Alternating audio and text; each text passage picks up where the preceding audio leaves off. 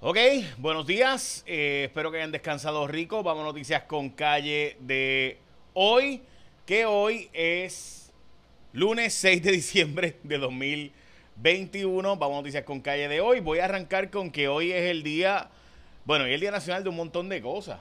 Hoy es el día nacional de el gazpacho. Si que tú eres fan del gazpacho, pues ya sabes, también es el día de la Constitución española. Eh, también es el Día de los Mineros, Día Nacional de los Mineros. También el Día de Independencia en Finlandia, eh, que dicen que con China funciona brutal. Yo nunca lo he probado. Eh, también es el Día de San Nicolás, el Día Nacional de el Microondas. También. Y también es el Día Nacional de ponerte los zapatos. Eh, también es el Día de Walt Disney. Y también es el Día de la gente de la, diríamos, mm, casas de empeño. Bueno, Vamos a las noticias con calle de hoy. Eh, está Hoy hay 662 personas a esta hora sin servicio de energía eléctrica. Vamos a la portada del vocero, la portada de los periódicos. Denuncias retraso en compra de libros. Esto es lo que está en la portada del vocero de hoy. Es una historia que también estábamos trabajando para Cuarto Poder, así que le daremos seguimiento eh, a esta historia que ha salido hoy. Es una historia donde el Departamento de Educación eh, básicamente le compró libros, pero no ha usado los libros y demás. Y hay, un poco más que decir que no voy a entrar ahora. En primera hora, en la portada del periódico, alerta por la vacutrulla y esto por Omicron. De hecho, Tamborero selló en Puerto Rico, ganó, eh, Puerto Rico ganó el clásico del Caribe. Eh, de hecho, la última vez que Norman H. Dávila lo va a estar narrando, así que creo que uno de los mejores narradores, si no el mejor del mundo, y no lo digo por exagerar, el que sabe, sabe. Bueno, en la portada del periódico El Nuevo Día, crece el malestar en la uniformada. Este es eh, una manifestación nueva que han planteado hacer los policías el próximo 14 eh, de eh, diciembre. También la doble lucha de los pacientes de cáncer. Esta es la portada del periódico El Domingo, donde los pacientes de cáncer están advirtiendo de que los planes médicos no les cubren necesariamente sus servicios médicos después de que son diagnosticados de cáncer. Se le desaparecieron al Departamento de la Familia al menos 50 y pico de niños, 33 que sabemos, entre ellos, la mayoría de ellos dicen ellos que son adultos que tienen falta y cometen algún tipo de delito. Eh, pero lo más interesante para mí y que se van, obviamente se escapan de los centros de cuidado. Estos son niños que son removidos de sus padres, pero el departamento de la familia no, básicamente no sabe dónde están. Eh, lo más interesante para mí es que cuando le preguntan entonces qué sanciones toman contra hogares a los que se les fugan niños, eh, pues no, el departamento pues no pudo dar los detalles de qué sanciones, si alguna, han sometido. Ok, esta es la investigación del periódico El Vocero. Esto salió luego de un post de Facebook de un librero muy reconocido en Puerto Rico que hace libros puertorriqueños en vez de traducidos del inglés al español. Bueno, pues resulta ser que estos libros están denunciando, este grupo de libreros, un retraso en el proceso de las compras que comenzó en el 2019.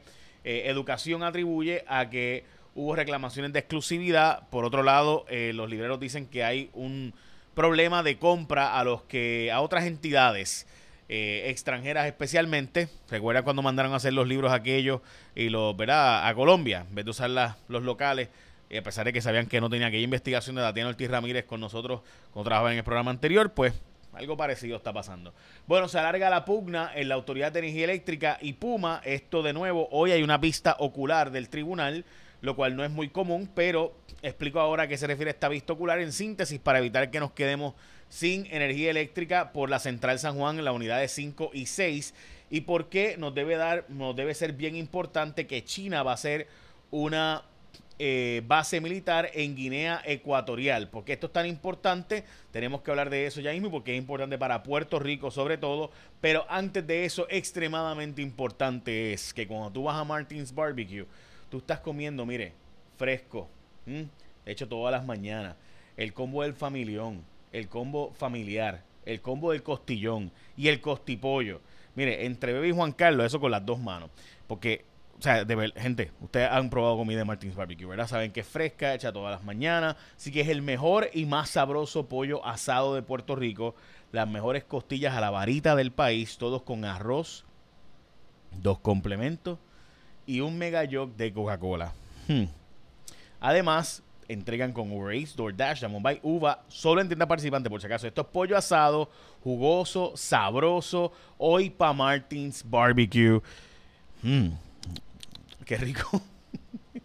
bueno, eh, qué rico, ¿verdad? Martins Barbecue. Ok, ok, eh, van a hacer la Visa 2H2B para traer trabajadores extranjeros, incluyendo posiblemente trabajadores de República Dominicana. Pero cuidado con el fraude. Y esto lo advierto porque en Puerto Rico ha habido un historial de tratar de hacer fraude, hacerle creer hermanos dominicanos que vengan para que van a tener trabajo y realmente es un fraude. Así que recuerde que hay un proceso legal. Esto se hace con el Departamento de Estado Federal. Esto es una página de internet del gobierno federal. Así que oriéntese bien antes de embarcarse a trabajar. Bueno, como les mencionaba, Puerto Rico ganó el Clásico del Caribe y hubo un montón de gente, de voy allí ayer, yo estuve por allí, por si acaso, un rato por allá. Eh, hoy sale, esta historia salió, perdón, en el fin de semana, es una historia del Wall Street Journal de cómo el talibán logró meter un montón de gente afeitada, este, ¿verdad? En Kabul, eh, básicamente haciéndose pasar por otra gente, y era eh, un montón de gente del talibán que estaban infiltrados, infiltraron a las inteligencias de Estados Unidos, infiltraron a la policía afgana, infiltraron básicamente todo el gobierno de Kabul eh, y toda esta gente, pues en cuanto se fue a Estados Unidos, pues salió su verdadera identidad y se ah, salieron como que eran del talibán y por eso fue que fue tan fácil la caída de Kabul, la capital de Afganistán. Bueno, la Cámara le está poniendo la lupa a P3, esto es a las alianzas público-privadas, como le dice el gobierno, eh, esto es una, una, historia del periódico El Vocero, donde habla de que Luma básicamente trató de cobrarnos eh, bebidas alcohólicas, gastos de viaje, alquiler de autos y hasta el cuidado de mascotas, eh, y que 4 millones de dólares de facturación fueron rechazados por parte de la eh, alianza público-privada. Entonces Luis Raúl Torres está pidiéndole, oye, pues si de verdad rechazaste eso, eh, demuéstrame que de verdad no le pagaste esos gastos a Luma que trataron de pasarnos gato por liebre. Ok, vamos a la controversia de Puma. Puma está administrando una tubería que pertenece a la autoridad de tierras. Esa, esa tubería tiene una, una llave de paso que le pertenece a Puma y le permitieron a Puma pues administrarlo. La Autoridad de Energía Eléctrica dice, yo necesito usar esa tubería para pasarle diésel a mis plantas de San Juan 5 y 6. Esa, plan tubería está en Cataño, básicamente un tipo de oleoducto pequeño. Eh, eh, ese, esa tubería pertenece de nuevo al gobierno, pero la está usando o la está rentando o la está ahora mismo restringiendo Puma. El gobierno quiere usarla, Puma dice, no, me tendrías que pedir autorización o pagar. Y bueno, pues eso es lo que está pasando aquí. NF Energía que es la gente que tiene eh, gas natural en la central San Juan, pues está haciendo unas reparaciones allí y por eso pues están diciendo, no, no, no, tienes que chequear para ver si yo puedo seguir usando esa tubería o no. Puma dice, no puedes usar mis tuberías, el gobierno le dice, pero es que las tuberías son mías y en esa controversia está el tribunal. Hoy hay una vista ocular y la semana que viene, el miércoles que viene, sería una fecha, eh, final sobre este asunto. En Puerto Rico ahora va a hacerse un muestreo de 100 personas aleatoriamente para verificar si llegó la variante Omicron, personas que lleguen al aeropuerto. De hecho, empiezan las restricciones de viaje ahora. Firmes en no atender la medida extraordinaria. Tadito Hernández está diciendo que no va a atender la extraordinaria que ha solicitado el gobernador porque no incluye medidas importantes y que la única medida, según ellos, importante, que es el Departamento de la Familia, pues el Departamento de la Familia ha admitido que no está listo para implementarla. Como les mencioné, si viajas a los Estados Unidos no es necesario presentar una prueba de negativa de PCR o antígeno, pero tienes que usar mascarilla. Si regresas a Puerto Rico, tienes que presentar eh, una declaración de viajero y el monitoreo de síntomas. Si no estás vacunado, presentar un estado negativo de la prueba de PCR de 72 horas o menos. Y si eres uno de los pasajeros que incumplen con traer la prueba, tendrás que realizarte la prueba en Puerto Rico 48 horas. Si viajas internacionalmente, pues ya sabes eh, ¿verdad? las restricciones que hay. Y en el caso de que cuando regreses a Puerto Rico de vuelo internacional, deberás presentar una prueba negativa realizada 24 horas previo a tu llegada y sin estas pruebas no permitirán que abordes hacia Puerto Rico desde el extranjero. Bueno, la policía de Puerto Rico vuelve a plantear asuntos de controversia. Hay 10.400 agentes patrullando las calles, es la mitad de lo que había hace unos 15, 20 años. Eh, así que creo que es importante darle seguimiento a eso. Joseph Stiglitz, un premio Nobel de la Economía, advirtió que la deuda será insostenible para Puerto Rico porque vamos a pagar demasiado de la deuda si eh, ¿verdad? se acepta el plan de ajuste este que está ahora. Y recuerden que por ahí viene el plan de ajuste de la Autoridad de Energía Eléctrica también con la deuda de energía eléctrica. Él dice que es demasiado de la deuda y que Puerto Rico tiene que repensarse para poder crecer económicamente.